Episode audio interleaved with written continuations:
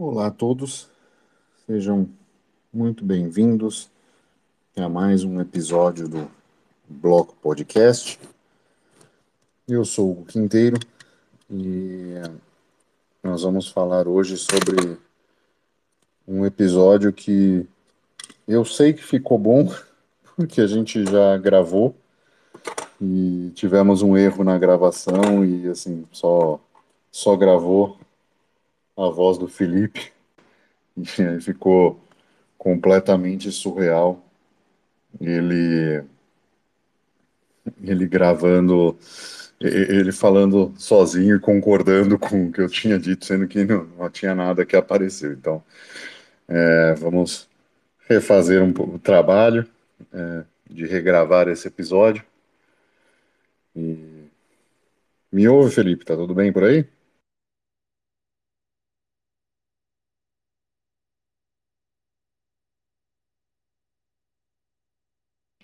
Opa, ouço sim. Tava travado o microfone aqui. Ah, meu áudio tá bom aí? Tá perfeito. Então, eu tava falando que a gente teve que regravar esse que perdemos o meu áudio, estranhamente. Uh, e o episódio de hoje é, é, é, na verdade, uma história, né? Viva bastante veja a tua riqueza desaparecer. É um pouco do, do sistema Fiat, mas é uma, uma história que eu, que eu vi, né? Que eu conheci. É, quando eu vim para cá, eu conheci uma família que tem uma quinta. Conheci eles na feira tal, e convidaram para ir lá conhecer. E como eu tenho um interesse pessoal em fazer essas, essas coisas de, enfim, de, de sobrevivencialismo, tal. Eu quero aprender a, a cultivar próprio alimento e, e essa série de, de, de, coisas assim. Então, eu aproveitei o convite e ofereci um, um par de mãos para ajudar. Então, ajudava na ajudo na colheita, ajudo na em, em questões assim de, de plantar, ajudar em poda, essa série de coisas assim, que aqui é, é, tudo muito marcadinho no ciclo, né? Você não tem no Brasil a abundância de ter uma entre-safra, então você é obrigado a fazer as coisas, né, com um calendáriozinho, porque o clima muda uh, consideravelmente, né? Só para ter uma ideia, hoje aqui já está 35 graus, fez 35 graus, e hoje é o dia 3 de 90, como dizem as pessoas daqui, são três meses de inferno por nove meses de inverno. Então estamos no terceiro dia de inferno. Mas eu vou lá, então ajudo. Agora verão é uma época que tem muita colheita, eles são especializados em frutas tal. Então é. é e, fui pegando amizade com essa família. E o, o, o pai, né? O, são, é um pai e duas filhas. Esse pai fez recentemente 94 anos, fizemos uma festinha de aniversário para ele e tudo. E, e ele foi me contando as histórias de vida dele, e lá para final da, da década de 50, começo da de 60, ele foi e trabalhou no Canadá, em minas de, de urânio. Então, assim, ele fez, fez uma série de serviços, mas um, um dos principais dele foi na minas, nas minas de urânio, né? E, e aí ele estava comentando comigo, né? Ele falando, não, eu, eu ganhava 2 dólares e 30 a hora. Aí eu olhei assim para ele e falei, quê? Ele, não, é que naquela época era muito. Eu falei, não, eu sei que é muito, mas era isso mesmo, 2 dólares e 30? É. E a gente trabalhava 72 horas seguidas, porque deixavam, né? Então a gente, ninguém queria voltar para casa, né? E a gente já tava, eu tava de saída, tá, né? Porque eu tinha que levar minha esposa, então tchau, tchau, e fiquei com esse número na cabeça. Eu cheguei em casa, fui fazer as contas, né? O dólar uh, canadense, né? 2 dólares e 30 canadenses na, na década de 70, 60, praticamente inteira, uh, valiam 2 dólares e 10 americanos, o que dava em 72 horas mais de uh, 150 dólares, né? E o e uma, uma onça de ouro era 35 dólares na época. Então, o cara terminava 72 horas com 4 onças de ouro, ou seja, praticamente 8 mil dólares americanos em dinheiro de hoje. E aí começa o ponto, né? Quem ganha tudo isso hoje em dia? Né, né Felipe? Aí, aí, aí, aí é o bizarro, né? Quem, quem num emprego, lógico, é um emprego mais arriscado e tal, mas assim, a gente não tem pessoas que trabalham embarcadas que ganham 8 mil dólares a cada 72 horas. Ah, não mesmo. É, Eu tô, eu tava até pensando aqui, né? Eu tava reouvindo, né? Você contar essa história, né? Igual você falou, eu tava tentando lembrar, gente, o que foi que eu falei no último episódio? Mas a gente vai seguir no fio e eu tenho certeza que vai, a gente vai trazer essas, essas temáticas que foram muito boas, então. É, falando do, do, do salário, foi a primeira parte da discussão, né? Considerando que a gente está falando de. A gente vai, vai falar ainda, né, da perda do poder de compra. É, esse salário aí é um salário muito bom. Você imagina isso antigamente, né? É, é aquela pequena diferença, né? 10 mil reais hoje, 10 mil reais há 5, 7 anos atrás. Você tinha um poder de compra, assim, absurdamente maior, né? E assim, por mais que fosse essa, no caso dele, né, uma atividade mais, é, realmente, né, uma coisa bem mais de risco, e como você falou, uma coisa sem, em tese, né, uma qualidade de vida, por mais que ele quisesse trabalhar mais, né, mas hoje em dia ninguém ia permitir com que isso fosse feito dessa forma. É, sei lá, era assim, era um salário ótimo e que ah, não vai, isso não vai ser replicado, né, para os dias de hoje, até porque a gente, não é que a gente vê os salários subirem, na verdade eles estão mais estagnados do que subindo, né, mas o pouco que sobe não consegue ganhar na, da depreciação da nossa moeda, né. Eu não quero entrar muito nisso ainda para não às vezes não avançar demais na conversa. É, é, é, assim, é, é muito dinheiro, né? Era muito dinheiro na época dele, né? Se você for pensar que quatro onças de ouro, enfim, a cada 72 horas, o cara fizesse uh, quatro desses ciclos, ou seja, o cara trabalhava cinco, vai, trabalhava 15 dias dos 30 do mês. Pô, o cara tava fazendo 40 mil dólares uh, por mês, né, cara? É, é, é, muito dinheiro, né? Assim, é, é muito dinheiro em padrão de hoje, é muito dinheiro no padrão daquela época. Se você for ver preços de imóvel na época, pô, o cara comprava um imóvel com seis meses de trabalho, assim, facilmente, né? Terras, enfim. E aí a gente entra num, num, num problema, né, assim, social, que é, nessa época, uma pessoa trabalhando sustentava a família inteira, né? Por que que sustentava? Porque olha a magnitude de um salário desse, né? Nós não temos trabalhadores hoje assim e, e obriga mais pessoas da família a fazerem turnos de trabalho, a abrir mão de conforto, a abrir mão de, de, de tipo de vida, né? De, de condição de vida, e, e, isso vem acontecendo aos poucos ao longo te do tempo, né? Então, é, você percebe que com, com um poder de compra desse, você consegue começar do nada e ter uma ascensão social e terminar uma vida com um conforto maior do que você iniciou, diferentemente do que a gente tem hoje, né? Onde a gente tem uh, salários que, que aumentam, mas não. que sobem, mas não aumentam, não é isso? Ah, com certeza. Hoje, hoje isso já é inviável, né? Duas coisas, né, nessa situação toda. Primeiro, é esse problema dos salários, né? Que foi o que eu comecei a falar agora há pouco, né? E, e você complementou agora. Hoje em dia a gente tem um aumento no salário? Tem. Só que é um aumento nominal, ou seja, se você ganhava mil, você vai ganhar mil e quinhentos. Só que esses 1.500 que você ganha agora, em diferença né, dos antigos mil apenas, ele não compra para você a 500 reais de coisa igual compraria antigamente. Então você tem um aumento apenas no númerozinho que você recebe na conta e não um aumento real em poder de compra. É, eu não sei se isso é proposital ou não, eu acho que é, mas aí, enfim, é, aí é outra discussão.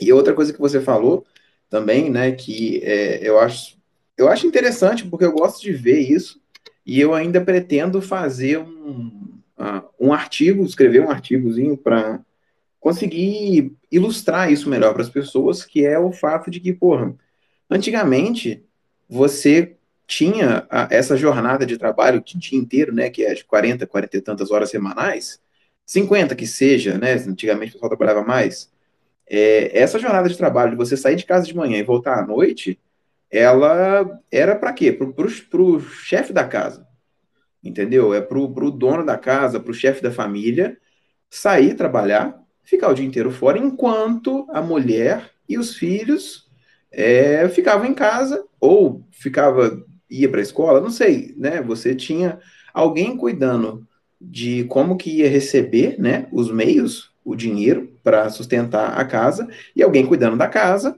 para cuidar das crianças e tá tudo certinho. Então assim, isso isso está se perdendo hoje. Isso não está se perdendo só pelo fato da gente estar tá mudando a cabeça.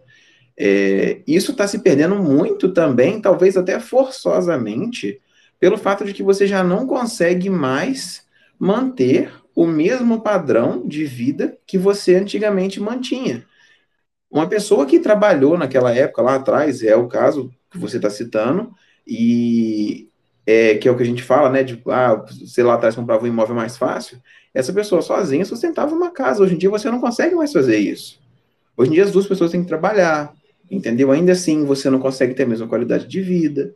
Então, assim, é, se você for olhar ao longo desses, sei lá, 30, 40 anos de espectro que a gente está avaliando aqui, você tem a. Assim, fica claro, né? A exacerbação do quanto que você está perdendo o poder de compra. Então, beleza, se demorou 20, 30 anos para você ver que não dá só para mais uma pessoa trabalhar, agora as duas têm que trabalhar, porra, daqui a 20 anos meu filho vai nascer e eu já já nasce eu trabalhando, vamos embora, vamos capinar um lote, porque tem que levantar um dinheiro para sustentar a casa. É, até onde, né, vai essa perda do poder de compra, a qual está acontecendo, né? Então, assim, é, sei lá, as coisas têm mudado, mudado muito, e por motivos, né, que a gente ainda não entrou, mas a gente sabe o que, que é e como remediar. É, uma, uma das coisas interessantes, né, desse, do caso do, do, do seu Manuel, né, que está com seus 94 anos, trabalha até hoje no campo, eu passo uma tarde inteira no, ajudando, termino destruído, de cansado, o cara tá lá desde de manhã, olha para minha cara, falo, sabe, tá melhor que eu no final do dia, mas é, é, é, uma das coisas interessantes dele é que, assim, ele teve o privilégio de trabalhar em dois sistemas financeiros completamente diferentes. Então ele trabalhou com o padrão ouro ainda, né, no seu final, e ele trabalhou o tempo inteiro do sistema Fiat, né? E assim, vendo o que ele contava, vendo tudo que ele acumulou de patrimônio que eu sei, que eu vejo e tal, você consegue ver é, é, notadamente uma perda, eu diria considerável, é, pensando no que ele recebia nessas 72 horas, né, nesse tipo de emprego que ele tem, com o tipo de vida que ele tem hoje. Ou seja, você consegue ver como o sistema Fiat, né, inflacionando o dinheiro ao longo do tempo, de uma maneira pequena, né? Assim, entenda que, diferentemente do Brasil, aqui na Europa não teve nenhum surto de hiperinflação, né? A gente está falando de Canadá e, Portugal, né? Assim, é, é, escudo não teve hiperinflação, o euro não teve hiperinflação, mas mesmo assim você percebe que em 50 anos o, o patrimônio da pessoa foi dilapidado, né? ele, ele, lógico, ele tem um pouco do, do, do português, né, do, do, do, português um pouco é, avarento, por assim dizer, algumas pessoas consideram, inclusive a gente vai até fazer um episódio sobre, sobre isso também, falando de avareza, mas é, é uma pessoa de baixíssima preferência temporal, né? Que economiza né, em, em coisas que às vezes poderiam ser uma qualidade de vida melhor para ele, mas a pessoa, né, aí é o respeito que eu tenho pelo indivíduo, o cara não quer, não acha isso relevante e, e tudo bem, né? É, segue a vida da maneira, diria até um pouco dura, mas é, é que ele mesmo coloca ele mesmo, né? Então, assim, é, eu acho que é um, é um, é um estilo de vida dele, mas você percebe que a pessoa que, que foi, né? Assim, o cara terminou, parou de trabalhar no Canadá, veio para Portugal, recebeu, acho que, a herança do pai, casou, tudo, comprou propriedades, terras, tem, mora numa consideravelmente uh, grande propriedade, né? Assim, dessas que você consegue ver no, no Google Maps, assim, tudo é, é, é grandinho, não é gigantesco, né? O padrão brasileiro é pequeno. A gente chama de sítio no Brasil. Uh, mas você, você consegue ver que ele tinha isso, tem um outro lugar, enfim. E você percebe que ao longo do tempo não foram feitas coisas, não foram feitas melhorias, né? Você tem, tem um trator, mas o trator é velho, né? E aí não compensa muito trocar. Você percebe que o, o padrão foi caindo ao longo dos tempos e isso está diretamente ligado à, à inflação do sistema Fiat. Né? Sim, é, isso é para todo mundo, né? Ah, essa, essa quebra, essa, essa diminuição, né, da, do poder de compra e juntando, né, considerando isso que você falou, né, que ele pegou, né, esses dois sistemas e tal, a gente, eu acho que a gente tem visto essa perda do poder de compra bem mais exacerbada hoje em dia, né? É, não falando que para a gente está pior, né? Mas pelo fato de que a gente tem, se você for avaliar gráficos, por exemplo, de emissão de moeda, que, pelo menos no caso do dólar, eu vi isso, eu acho que no real foi a mesma coisa. O que demorou 100 anos para você emitir de uma moeda foi emitido nos últimos três anos, uma coisa assim. Então, assim, a gente já está vendo, né? Hoje, óbvio, a gente vê na inflação das coisas um reflexo dessa impressão de dinheiro. E o grande problema disso tudo é que isso só contribui para esse poder, perda do seu poder de compra, né? Que a gente está tá falando aqui. É assim, é um problema que meio que não está na gente, e a gente até havia falado isso na, quando a gente tentou gravar o último, né? Que é uma solução, na verdade, sim, a solução para isso não existia até 2008, 2009. E assim, Antigamente a gente teria que, obrigatoriamente, conviver com isso. O máximo que você poderia fazer era sair de uma moeda ruim, por exemplo, real, e comprar franco suíço, comprar dólar, comprar euro, e ficar né, nessas moedas que são de né, lugares um pouco, um pouco mais de senso financeiro. E aí você consegue manter um poder de compra. Né? Hoje a gente já tem uma proposta muito diferente, que é meio óbvio para todo mundo, que é o Bitcoin, né? Mas que até pouco tempo atrás não existia. E agora ela existe e avaliando dados de 10 anos para cá, tem se mostrado uma ótima alternativa a essa perda do poder de compra, a qual vai continuar. Não vai melhorar. Nenhum governo, agora que eles viram que eles podem emitir à vontade emitiu tanto de dinheiro que eles emitiram na pandemia e, e viram que as pessoas já não estão meio que anestesiadas a isso, os governos vão continuar emitindo dinheiro. Eles vão continuar emitindo dinheiro para pagar o funcionalismo, para emitir dívida, para salvar banco, para fazer essas todas essas coisas que todos os governos já fazem. Isso vai continuar. E vai continuar depreciando a sua moeda.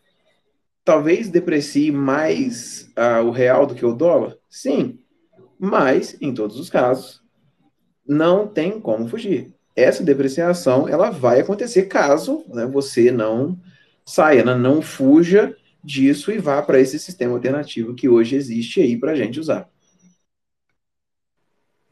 É, na verdade, assim, só dizendo uma única alternativa que você tinha esse sistema Fiat até 2008 era basicamente você comprar e estocar ouro, né? Ah, com todos os problemas de custódia doméstica, de ter lingotes de metal em casa, né? De vir uma proibição estatal eh, qualquer, né? Como teve o ouro no, nos Estados Unidos né? É, como tem ouro na, na Venezuela.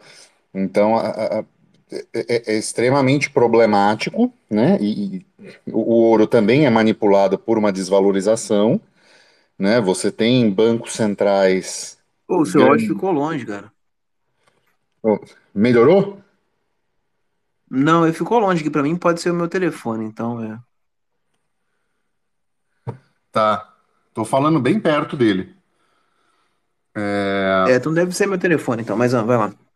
Tá. As pessoas estão me ouvindo? Pode dar um, dar um joinha aí se estão me ouvindo bem. É... E aí a gente tem essa, é, é, essa questão do. do, do é, estão ouvindo.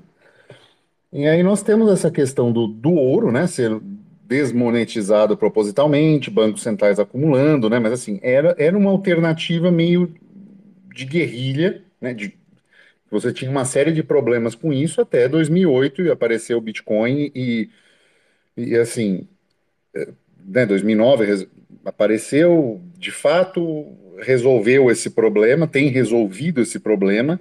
Lógico que ainda nesse sentido é, é muito cedo, né, a gente pensar nele como uma reserva estável de valor ao longo do tempo. E, e mas já é interessante entender que parte do preço do Bitcoin, né, não é só do interesse das pessoas em ter o criptoativo, né, em ter a moeda. É, não é só o colecionável, né? Todas as, as, moedas do mundo surgiram inicialmente como colecionáveis. E esses colecionáveis é, têm esse aumento de valor porque tem um aumento de procura. Só que tem um outro fator muito importante que é essa impressão desenfreada de dinheiro. Então, quando a gente olha preço do Bitcoin em relação ao dólar, a gente não, a gente está olhando por uma, por uma régua que, que as medidas mudam. Ou seja, ela está sendo alargada, né? Está tá, tá sendo é, é, era 100 centímetros, agora são 150 centímetros. Então essa, essa régua ela é distorcida, então a gente não consegue ver uh, exatamente o, o, fenômeno, o que tem sido uh, só real valorização de aumento de procura do Bitcoin, porque a moeda que a gente está olhando ela, ela sofre desse, desses problemas. Então é, isso é algo interessante de, de, de pensar, porque quando você tem o seu Bitcoin parte dessa apreciação ao longo do tempo, né? Olha o bear market. O último bear market foi 3 mil dólares. Esse aparentemente foi 16. Então, é, são, são cinco, mais de cinco vezes mais. Talvez isso seja um reflexo, né? Assim, a gente olhar o topo não é tão interessante. Eu acho, às vezes, olhar o, o fundo do bear market mais interessante para medir isso. O que, que, que é isso? Isso é isso é o interesse puro das pessoas em terem mais, mais a impressão desenfreada de dinheiro que perdeu a referência, perda de poder de compra do dinheiro, né? Eu, eu, eu tendo a ter essa teoria de, né, assim, eu discordava um pouco do Urich, agora voltei a concordar de novo, que a definição de Mises sobre inflação é, é realmente a perda de poder de compra do dinheiro e não necessariamente a impressão. O problema é que esse descasamento de prazos está tão grande que a gente já não consegue entender. A impressão é muito grande e a desvalorização vem vindo ao longo do tempo, então a gente, a gente perde um pouco a referência, mas é a, a perda de poder de compra ela tende a ser um pouco menor do que a impressão, mas ela acompanha isso ao longo do tempo. É, esse, esse, esse quesito aí, né, da, de concordar ali, no caso, com o Mises e tal, eu, eu também já parei para pensar isso diversas vezes e é fato que a, você imprime um tanto de dinheiro e a inflação ela vem né, um pouco menor do que isso, né? Eu não tenho explicação para isso, eu não sei, é, mas O que eu posso imaginar que seja é o fato de você pegar esse dinheiro que foi impresso e aplicar em diferentes áreas da economia. Então você acaba não vendo uma inflação, mas você não vê naquilo que você consome. Mas talvez outras pessoas vejam mais ou menos em outros lugares. Então, assim, talvez é, é, justifique. Mas eu também, eu não tenho, não, não sei ao certo, não. Isso é apenas uma, uma ideia minha. Uma outra questão, né, que você tinha colocado aí e que é, eu acho interessante é quando a gente vai avaliar, no caso, o, o, o, Bitcoin, né, o fato de os fundos estarem cada vez mais altos, né, e as pessoas estarem migrando para isso. Eu, assim, eu não sei, eu acho que pode ser um viés meu, né, mas se você faz uma análise a nível de mundo, se você lê alguns livros, uh, pesquisa um pouco sobre geopolítica e, e, e, entende essa teoria financeira, você vê que assim não tem outra coisa, não tem outro lugar para onde você fugir senão para isso. Então assim começa a ficar meio que muito claro que o que a gente não tinha antes de, de possibilidade de fugir, né? Igual eu havia falado de ah, vai para uma moeda forte, você colocou do negócio do ouro. Hoje a gente tem essa opção que é muito mais simples, pelo menos na minha cabeça, de você pegar e comprar Bitcoin. E assim, quando você entende como é que as coisas funcionam, você fala, cara, porra, não tem como eu fazer nada se não comprar Bitcoin. Eu tenho que comprar esse negócio porque é o que vai garantir a minha vida no futuro, sabe? Mas assim, pode ser um viés, né, da minha parte mas eu não consigo mais ver as coisas se não for através disso, né? E uma coisa que entra nesse pequeno detalhe também, eu acho que a gente ainda não chegou nesse ponto, mas a gente vai chegar nesse ponto, que é, por exemplo, a gente está com uma, uma impressão desenfreada de moeda. E a gente tem essa impressão que vem lá de é, vários anos e é, exacerbou agora. O que, que as pessoas fazem? As pessoas elas pegam, é, elas pegam esse dinheiro que elas estão recebendo a mais, seja um aumento no salário, seja um, um auxílio emergencial do governo, seja o que for, isso tudo entrou na, na economia. Isso que está entrando para mais, a gente está vendo em o que? Em pessoas pegando esse dinheiro e fazendo, por exemplo, uma aplicação financeira. O cara compra ação na bolsa, o cara compra essas coisinhas assim. E aí você tem esses marcadores sempre subindo, né? A bolsa está sempre subindo e você dá uma, uma inflacionada aqui, emite um dinheiro ali, aí o pessoal vai e investe mais um pouquinho, e aí a bolsa está sempre no verde e gera essa mentira, né? Que é você achar que está tudo bem na economia, quando na verdade não está. E eu acho que a gente vai chegar ainda no ponto onde esse dinheiro que está sendo emitido, ele vai começar a ser convertido cada vez mais em Bitcoin, porque o Bitcoin, pelo menos, ele tem ele tem uma programação, né? Ele é limitado aos 21 milhões, e você sabe que só vai ter 21 milhões, e o dinheiro fiduciário não. E aí tá todo mundo imprimindo, imprimindo, imprimindo. Tá, já tem uma pulga atrás da orelha de um monte de gente, ó. Essa dívida aqui ela já está impagável, ó. Essa dívida aqui é só a gente confiando no governo. E aí o pessoal vai falar assim, pô, eu vou comprar um negócio aqui que não depende do governo, que tem limite pelo menos, que assim é o mais próximo que a gente tem do ouro, só que na era digital. E aí eu tô vendo que vai chegar esse momento onde o pessoal vai pegar e vai começar assim, não, vamos, vamos meter um empréstimo de 200, 300 mil reais no banco e vou comprar tudo de Bitcoin. O banco, foda-se, depois eu pago. Fico, não fico no negativado, não tem problema não. Porque as pessoas vão ver que eh, não só a moeda, mas eh, esse processo de emissão que está gerando essa perda de poder de compra, isso já não vai valer de mais nada. Porque, assim, realmente, não vale de mais nada, na verdade, né? É porque as pessoas ainda têm que entender isso ainda. É. Precisa Hugo, rapidão, vou tentar sair e entrar só porque o meu áudio tá bem ruim aqui, tá? Tá bom. Mas vai, vai desembolando aí. Tá. É, eu me lembrou uma história, né? Essa é, perda de poder de compra ao longo do tempo. É, me lembrou uma história Logo que o plano real saiu, minha mãe uh, foi, foi contratada, assim, no ano seguinte, né? É, foi no ano seguinte.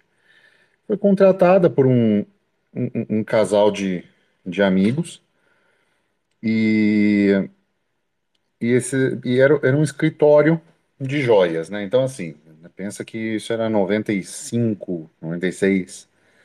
Então a gente né, assim, não, não existia celular, celular era uma coisa raríssima, né? Então o, o cara ficava o dia na rua com os clientes, ele tinha esse escritório, né? Tinha algumas coisinhas lá que fazia alguns pequenos serviços de ouro, tinha um outro escritório dele também que era mais só de serviços de ouro, mas a minha mãe ficava lá atendendo telefone, passando recado, ah, quem ligou, fulano, tal. Ou seja, trabalho super simples, auxiliar de escritório.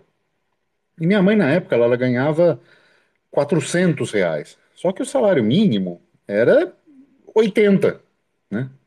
80 e pouco. Depois subiu um pouquinho, foi ganhar 450, o salário era 90, umas coisas assim.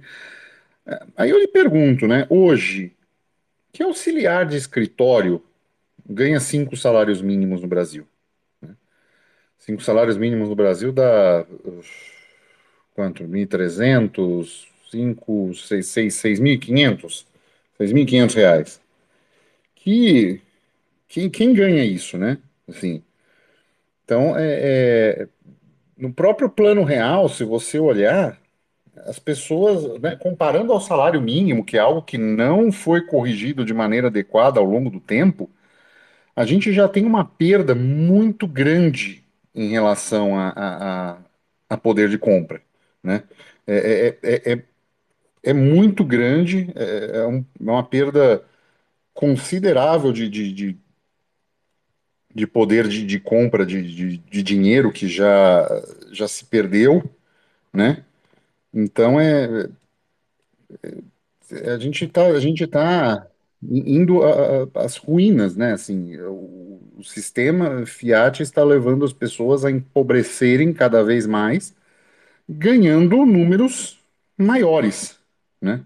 Essa é uma essa é uma coisa. O número é maior de dinheiro no final, mas o, o dinheiro compra cada vez menos e muito menos. Eu acho que é, esse, esse lance né, do, do, do ganho nominal não, é todo mundo que está acordado para ele, né? E tipo assim, você não você não consegue ver, você não enxerga o tamanho da sacanagem que é que é feita né, com as pessoas quando você vai lá e dá um aumentinho né, de sei lá quanto no, no salário e, e a pessoa ela acha que ela tá ganhando mais, cara. Não tá. Tipo assim, tá caindo mais dinheiro na conta, mais númerozinho? Tá, beleza. Mas isso não vai se traduzir em você comprar mais coisas no mercado. Né? Esse, essa é a grande questão. E em relação aos salários, né, que estava falando, eu, eu não sei se os salários hoje eles estão reduzindo uh, por conta disso, se tem a ver com isso, mas fato é que assim, talvez o problema seja que o, o, o nosso poder aquisitivo ele tem caído muito mais rápido do que os salários têm aumentado, entendeu? Então, às vezes, é, você tem, você sente dessa forma. Você não percebe, parece que você está recebendo mais, só que você sente na hora de comprar que, ué, eu não, eu não, eu não consigo fazer aquela mesma coisa que eu fazia antes. Eu estou tendo dificuldade para conseguir comprar essas coisas que eu comprava antes. Então eu acho que é mais isso, né? É, é mais você botar uma métrica aí para relacionar. E foi a relação que você fez, né, com, com o negócio da sua mãe em relação a cinco salários mínimos, né, para determinada determinada função. Se você é porque sim, se você for olhar, se você for, for colocar isso num papel, é, é, seria, seria ideal. Eu, eu, quero fazer, né, num dos artigos que eu quero escrever, é conseguir botar isso mesmo em prática e, e explicar para as pessoas isso que se você for olhar você vai perdendo, né? À medida que os anos vão passando, que a inflação vai comendo, é, você não tem um aumento correspondente nos ganhos, nos aumentos de salário, é, poder de compra você está perdendo. E aí a gente vai chegando agora nesse ponto que se você for botar a relação de tudo assim, ah, é, quantos salários mínimos determinado cargo ganha? Cara, a chance disso estar tá mudando, assim, disso ter diminuído, pô, é muito grande. E assim, em todo lugar, em todo lugar. Se você for olhar até a discussão, é, é, é uma discussão, por exemplo, Estados Unidos, ah, quanto que o, o cara lá do McDonald's ganha por hora, sabe? É, tá, em, tá em todo lugar isso. Eu não sei qual, qual que é que afeta o quê, mas fato é que você tem salário não, não diminuindo, mas assim, crescendo em disparidade com a inflação e o poder de compra, meu amigo. Isso aí, assim, é, é aceitar que ele muito, muito dificilmente ele vai ser mantido. A não ser que você consiga, por exemplo, um outro emprego. A não ser que você consiga um aumento absurdo. A não ser que você faça uma outra coisa que te dê outra renda. Mas o poder de compra ser mantido, uh -uh, vai não. É, no, no limite do teu obsequio, você já tem mais de três décadas de vida ou menos? ah, eu tenho 30. Acertei exatamente o número.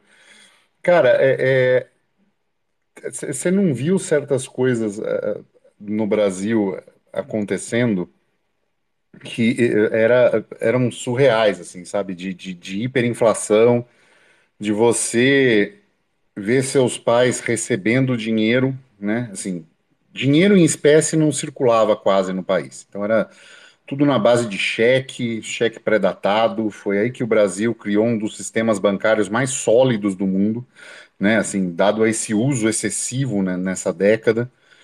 É, então era muito complicado porque assim a pessoa recebia né, dinheiro não podia dormir em casa.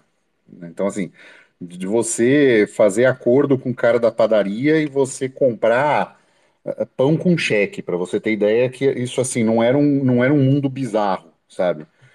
Mas era, era muito era muito difícil, cara, sabe? Você, você precisava planejar suas compras, porque senão o dinheiro é, se perdia, sabe? Meu pai tinha uma transportadora, para você ter uma ideia ele tinha o prazo de três dias para pagar a pessoa. Então, assim, ele recebia do, da empresa, né, de, de, que queria o transporte e contratavam um, um caminhoneiro e esse caminhoneiro fazia e levava a carga. E ele tinha três dias para pagar entre o salário, a, a, a, a transportadora, a, a empresa pagar ele e ele pagar o caminhoneiro. E esses três dias era dinheiro no banco, porque isso dava às vezes 15%, sabe?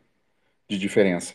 Então ele ganhava esse, esse spread todo em cima do dinheiro, que é uma coisa que, assim, é, a, a tua geração já não viu, né? Ela já viu um, um, um mundo é, é, de uma inflação lenta, né? Que, que se você não percebe, se você não está ali atento a essas pequenas coisas, o tempo, o poder de compra vai diminuindo, né? Quando, assim, quando você era moleque é, pequeno, as barras de chocolate tinham 200 gramas, hoje, com muita sorte, elas têm 100, entendeu? Então você tem, você vai vendo esses, esses produtos é, sendo reduzidos para ser não mantido o preço, mas cada vez mesmo você ainda consegue comprar menos.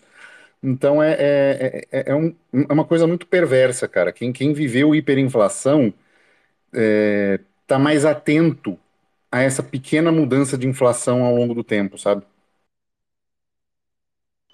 É, o, só, só para colocar né, um detalhe que assim, eu, eu não vivi tanto isso, mas eu conversei demais sobre essa época com as pessoas lá em casa, né? Todos mais velhos, a, desde a da minha avó e tudo mais, é, porque tínhamos, né, na época, empresas lá, né? A família toda tinha várias coisas e que as mexidas da economia fizeram com que elas não existam mais. Mas é, é essas, esses absurdos, né? Eles eram tratados, né, e falados até com uma certa normalidade que hoje me assusta.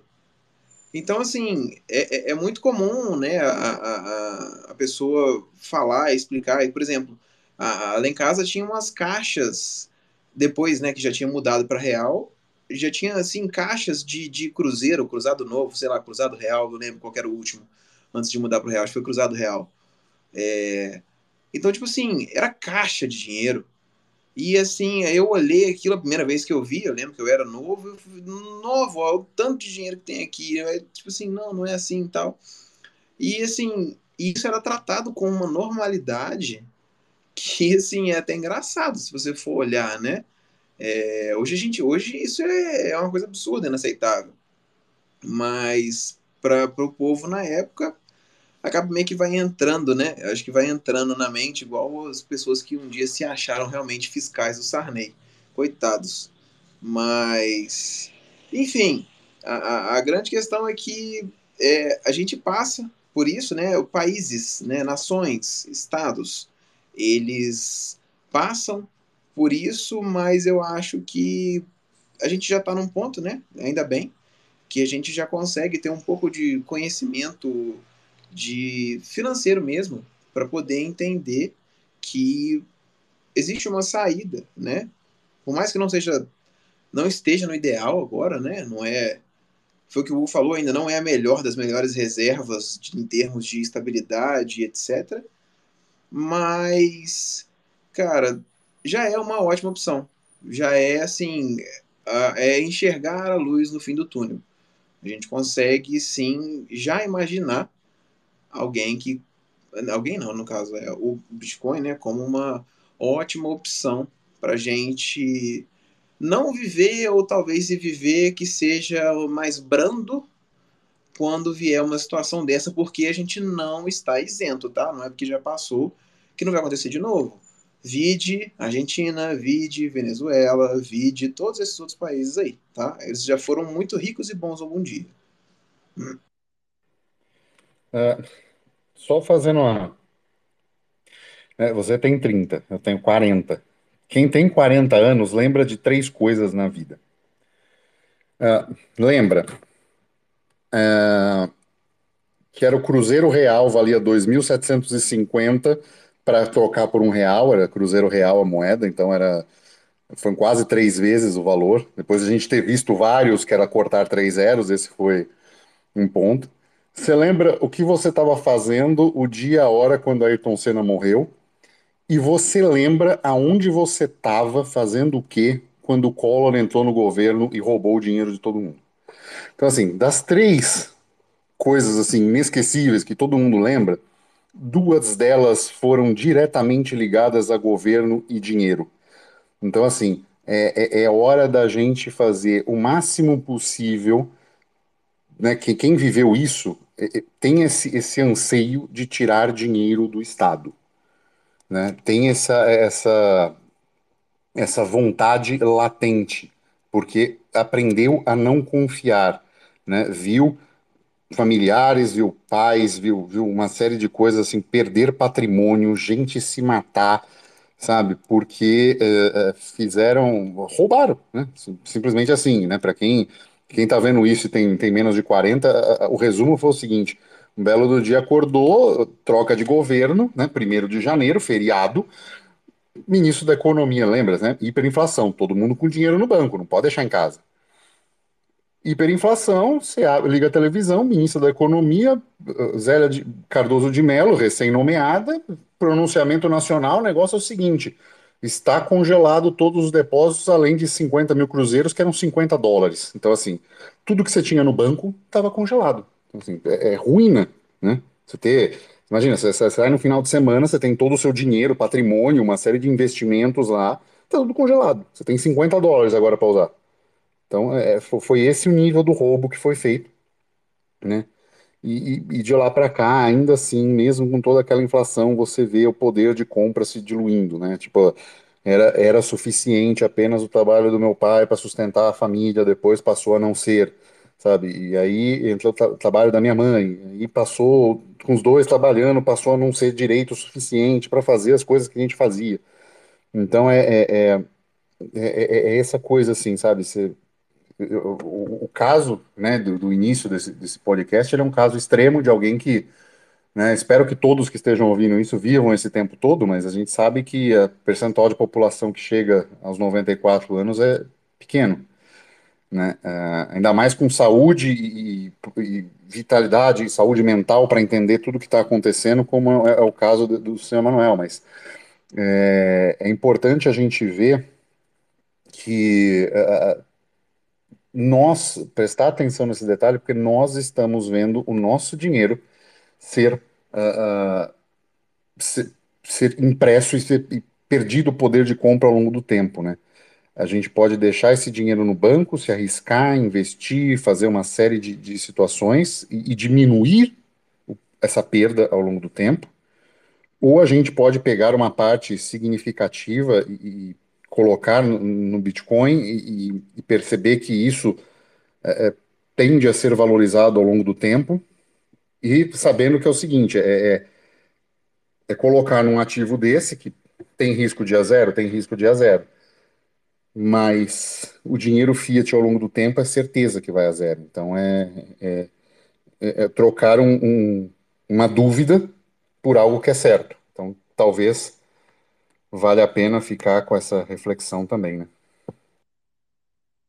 É duas coisas. Ah, a gente já está quase chegando em uma hora de, de podcast. Uh, duas coisas que eu tenho nessa, nessa ideia que é maravilhoso que você tenha falado isso, porque a gente vê aí na comunidade a pessoa que se você falar que o Bitcoin ele pode ir a zero, nossa senhora, a pessoa tem um filho na hora, né? Mas é fato, né? É, é fato que é isso mesmo. Tudo, tudo no mundo tem a possibilidade de subir muito de valor ou de cair. A, adoção pode cair, gente, acontece, tá? Mas, mas, de todos os casos, se você for avaliar as opções que a gente tem aí fora, faz muito mais sentido que você tenha Bitcoin, porque a chance de você se manter no jogo é muito maior do que você estar pô, em moeda fiduciária apenas. É, é a primeira coisa. E um outro detalhe, aconteceu comigo isso essa noite. Na verdade, eu estava num fórum que eu, eu participo, ele é internacional, e alguém havia publicado lá uma, uma questão que acontecia, acho que sei lá, no Japão. E aí falaram assim: ah, para você fazer isso aqui custa acho que 50 dólares. Se você. Aí, e aí, três comentários chamaram a minha atenção. Ah, as pessoas que comentaram eram de, certamente, né, de países mais pobres. E um falou assim: Nó, isso aí é o preço de um salário mínimo onde eu vivo. O outro falou que ele não tinha nem limite para isso no banco. E o outro falou alguma outra coisa assim também que você uh, consegue ver que assim, para aquela pessoa, para a realidade dela, 50 dólares é uma coisa absurda. Então, assim, é interessante você colocar isso na perspectiva da perda do poder de compra, que é, tudo bem que é uma comparação com o dólar, né? Mas aplica-se em, em ambos os casos que essas pessoas, eu não sei de que países que eles eram, é, eles já estavam numa depreciação cambial que você já não consegue ter poder de compra mais para tirar da sua conta ou botar na mesa 50 dólares. 50 dólares é 250 reais, assim, é uma coisa é, é, é, é viável para muita gente. Por mais que assim, ah, eu não tenho para te dar, beleza. Mas se precisar, você consegue arranjar. Então, assim, é uma coisa que é tangível para a gente. Só que o detalhe, é tangível para a gente hoje. Pode não ser assim no futuro. E é aí que, que entra toda essa conversa, essa discussão, e é aí que a gente começa a se preparar. Fazendo o quê? Investimentos mais inteligentes. A gente né, fala muito do Bitcoin. É, tem gente que não aceita muito isso e quer ter dólar. Beleza, já é alguma coisa, já é melhor do que você ficar na, na, em real, por exemplo. Mas. Então, assim, isso me chama muito a atenção porque você vê, você, eu não sei de onde que essas pessoas eram, mas é, e, assim, não necessariamente eram países muito bons. Mas a questão é que isso está acontecendo em diversos países do mundo, já assim, olhando num, num período um pouco mais longo, né? No, se você for olhar para 5, 10 anos. E assim, a gente pode estar tá também nesse, nesse movimento. Se a gente não abrir o olho, a gente vai estar tá entrando nesse meio dessa perda de poder de compra gradativa principalmente olhando né, em relação ao dólar, porque é hoje a moeda mundial, né? E você, quando você se liga, quando você se dá conta, já se passaram 10 anos que você perdeu de oportunidade de investir, de ir guardando com o tempo, de ir fazendo um DCA. Então, assim, é, a gente tem sim que avaliar a possibilidade da perda do poder de compra da nossa moeda. Ela é muito real, é, ela está na nossa cara, é bem provável que isso aconteça. E o mundo já tem mostrado que a gente está perdendo poder de compra. Foi a discussão no início do podcast inteiro. A história mostra para gente que a gente está perdendo poder de compra.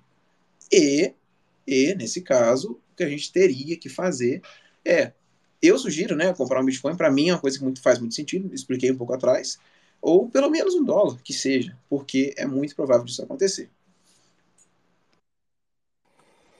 É. é... E, e, assim, é, eu, eu, eu fiz um monte de coisa nessa vida. E uma delas foi, eu sou corretor de seguros formado aí no Brasil. Eu trabalhei alguns anos com seguro.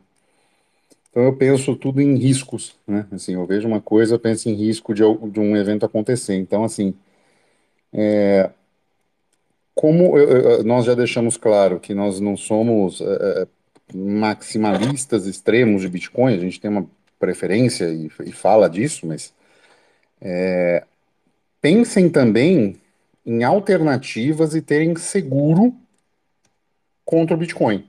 Então, assim, se o Bitcoin for a zero, você entra em ruína? Então, assim, eu prefiro que as pessoas sejam antifrágeis a ponto delas não caírem em ruína se um ativo for a zero. Né? Então, assim, pensem, pensem, qual é o problema? Quais são as coisas que o Bitcoin tem de problema? Ah, ele não é tão anônimo quanto certas uh, criptomoedas. Tá, então você começa a pensar em, nessa criptomoeda né? Enfim, pode ser o Monero, pode ser o Monero, pode ser outra, pode ser outra, mas comece a pensar também em alternativas, né? É, é lógico que não é para fazer 50-50 num patrimônio, mas tem um seguro, porque se privacidade, por exemplo, for extremamente importante ao longo do tempo por uma repressão brutal do Estado ou alguma coisa assim, você tem alguma coisa que te segura contra isso, né? De uma questão de chain analysis, de uma, uma série de coisas assim. Então, é, fica esse, esse lembrete também para a gente, né, pensando a longo prazo, né, não é uma corrida de 100 metros, né, não é, não é o próximo halving, não é o próximo bull run, né, a gente está olhando como a gente vai querer estar aposentado daqui 20 anos, né, 30 anos para alguns, 20 anos para outros, né? Então é, é uma, uma situação que a gente precisa olhar isso uh, mais a longo prazo.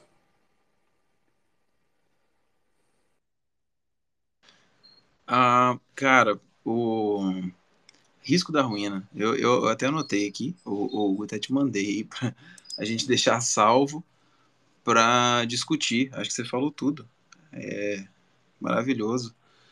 E podemos falar sobre isso. Eu, eu acho que rende, isso, esse negócio de risco da ruína rende outro episódio, porque tem, tem um tanto de gente que meio que acredita cegamente. E assim, eu acredito em Bitcoin, né? Já falei, deixei claro aqui. Uh, eu vou deixar para expandir esse tópico em outro lugar, mas assim, é, é, o que eu mais acredito hoje, tá? Mas você tem que ser sensato o suficiente para entender que tudo na vida pode falhar. Então, se você tem só um, um, tripé ali, você puxa um dos pés, cara, vai cair. Agora, se você tem uma mesa ali com, sei lá, cinco, seis, sete pés, sei lá, será que existe isso? Mas é mais improvável daquilo cair. Então, assim, você tem que ver você, entendeu? Não, não, não, não cai nessa de que, ah, é, eu, eu é isso e é isso, e, e eu tô certo, não, não, é assim não. Mas, enfim, a sensatez, a gente tá. A gente vai botar uma lojinha online depois para vender. Tá tranquilo. Ou por mim, encerrou. Ou depois você dá uma olhada no, no DM que eu te mandei agora. Cara, adorei. Adorei a lojinha do. É, então, assim, terminando o episódio, é, só, só dando um, um, um conselhinho. É, estudem sobre pedras preciosas. Brasil, é, como fazer análise tem uma série de coisas que dá para né, fazer análise de pedra preciosa, certificação. É, é, é um mercado, não é um mercado gigantesco, mas é um mercado que garante muito reserva de valor ao longo do, do tempo, tá? É, fica essa, esse conselho. E aí, aproveitando nossos minutos finais, notícia da semana, o que, que você trouxe hoje pra gente? Você tinha colocado outra lá da, da outra vez, você lembra qual que era? Eu tinha falado, foi da, do marco, eu acho que foi, foi do marco regulatório, não, há, não foi?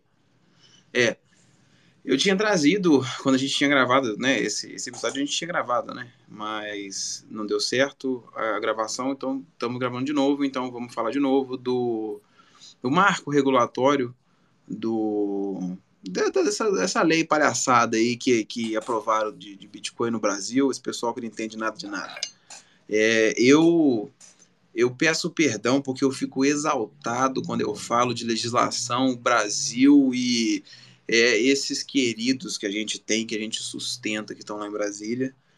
É, mas foi aprovado, o Lula assinou um papelzinho lá que o Bolsonaro tinha também assinado. E aí tem um marco regulatório agora que fala que é o Banco Central que vai ficar responsável pela fiscalização de atividades de corretoras, etc., que é o pessoal que mexe com é, a venda né, aqui no Brasil, de fato, de, de Bitcoin e outras criptomoedas. É, eu deixei claro, havia falado isso na, da última vez, e eu sou completamente contra qualquer tipo de regulamentação não só para Bitcoin, como para qualquer outra criptomoeda. Eu acho que o mercado, ele, primeiramente, ele é autorregulado. Quer saber a regra? Vai lá e olha o código dele. Pronto. Essa que é a regra. Você não precisa de uma outra lei externa para falar o que, que tem que ser e o que, que não pode ser. Ah, mas você tem que proteger o investidor. O investidor, se você quer ficar protegido, meu amigo, você não compra. Pronto. Põe dinheiro debaixo do colchão, pô. Então, assim, eu acho que não precisa de lei. É, eles também colocaram um, um negocinho bobo lá que era para crimes envolvendo criptomoedas também, tudo mais, o que, né, querendo ou não, é até, é até interessante, mas de toda forma eu acho que não precisava. É, foi aprovado recente, mas não vai mudar, pelo menos não agora, não vai mexer com nenhuma das relações que a gente tem tanto eu que faço P2P quanto compra em corretoras, tá, tá tudo normal e não deve mudar. Pelo menos não agora. É, meu comentário é: ai, governo, sou contra. Então, é, não. Né, então, vamos acompanhando aí, mas é. Se, se, se der para ser agorista, seja. É, aproveitando também, é, Tô, tem um projeto aí com o Diego Collin e com o Bernardo Braga, chama Bitcoin Sherpas. Se vocês quiserem um projeto Bitcoin Only para uh, quiser marcar um horário para conversar com a gente sobre uh, mineração, sobre autocustódia, uma série de coisas, a gente está disponível. Chama-se no site bitcoinsherpas.co e aí você pode marcar um, um horário com a gente para bater papo. E aí fala também do, do teu curso, Felipe. É o meu coisa básica, super simples. É, vocês não têm privacidade igual vocês imaginam que tem. Dá uma olhada no link da minha descrição, porque eu ensino sobre privacidade com o uso de criptomoedas, a ponto de nem o seu cônjuge, nem o governo, nem o familiar que fica bicando suas contas, ninguém vai saber do que, que você tem de dinheiro. Tudo envolvendo criptomoedas. Então é isso. Ficamos por aqui em mais um episódio da Bolha Podcast. Deixe seu comentário, deixe sugestão de que tema. Que bolha, Hugo! Que bolha! Pô, que isso? Cara, eu, eu, eu li bloco e falei bolha, caraca. Que isso, cara? É que eu tava no Jeff ontem falando do, bloco, cara, foi sensacional. o bloco podcast. Esse foi mais um episódio. Vejam também o bolha do, do Jeff, é muito bom também. É... Então, nos vemos no próximo episódio. Se você gostou, deixe o um comentário, deixe sugestões do que você quer de temas. É, se gostou bastante também, está no Fonta e quiser deixar uns satoshinhos, a gente agradece. Se está em outra plataforma, também agradecemos se mandar alguns satoshinhos para quinteiro.zbd.gg. Então, agradecemos e ficamos por aqui. Até a próxima. Tchau.